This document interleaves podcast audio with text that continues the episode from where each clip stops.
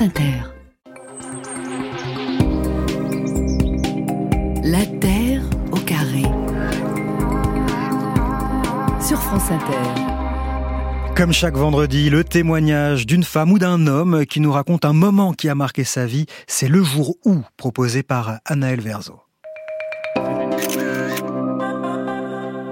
Je m'appelle Marie-Lou Mauricio, j'ai 42 ans et je vais vous raconter le jour où j'ai décidé de ne plus prendre l'avion.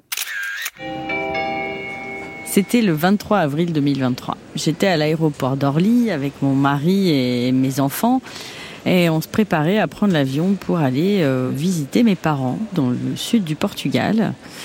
C'était le soir et avant de monter dans l'avion, on est passé au relais pour prendre des petits magazines pour les enfants. Et là, je vois sur l'étagère le grand livre du climat de Greta Thunberg. How dare you je me décide, je me dis ah bah je vais l'acheter comme ça euh, pendant les vacances, bah je vais lire euh, ce livre. Sauf qu'il est tellement gros que bah il rentre dans aucun sac. Donc euh, on descend et là on est au pied de l'avion et là bah j'ai le livre et je vois le tarmac devant moi et je me dis je, dis mais je vis en dissonance, vraiment il y a quelque chose qui colle pas. On monte dans l'avion en famille, on s'installe et, et là vraiment je me sens pas bien, je me sens vraiment honteuse. Il y a le bruit de l'avion, je me rends compte à quel point ça fait du bruit, à quel point on est enfermé. J'ai peur de l'avion, mais parce que l'avion, il va émettre du carbone, il va empirer le problème euh, du climat. Et c'est là que ben, je prends la décision que ben non, j'ai plus envie de prendre l'avion, j'ai plus du tout envie de contribuer à ça, j'ai plus envie d'être là. Et c'est là que ben, je me suis dit que ben, je prendrai plus jamais l'avion.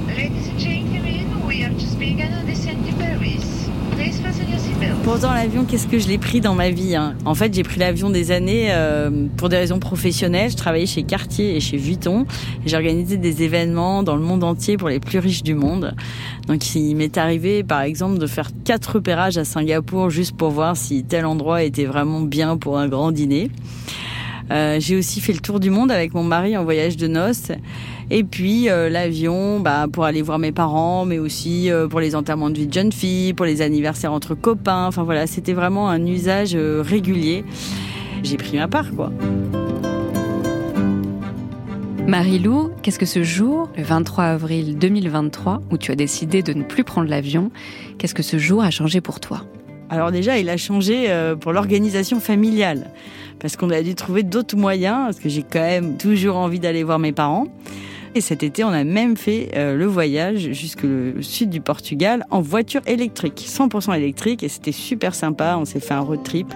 Et puis là, pour avril prochain, je vais y aller en TGV, Paris-Barcelone, Barcelone-Séville, et après un bus.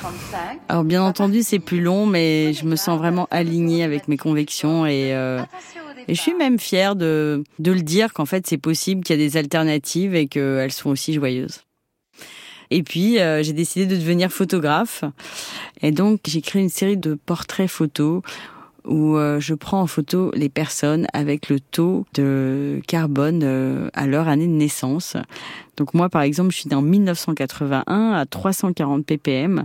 Et là, un petit bébé qui est né en 2023, il est né à 421 ppm. Et c'est vraiment un, grand souci parce que on s'approche de l'emballement climatique.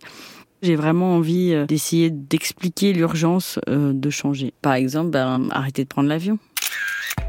C'était le jour où d'Anaël Verzo, mixé par Pauline Laverdure.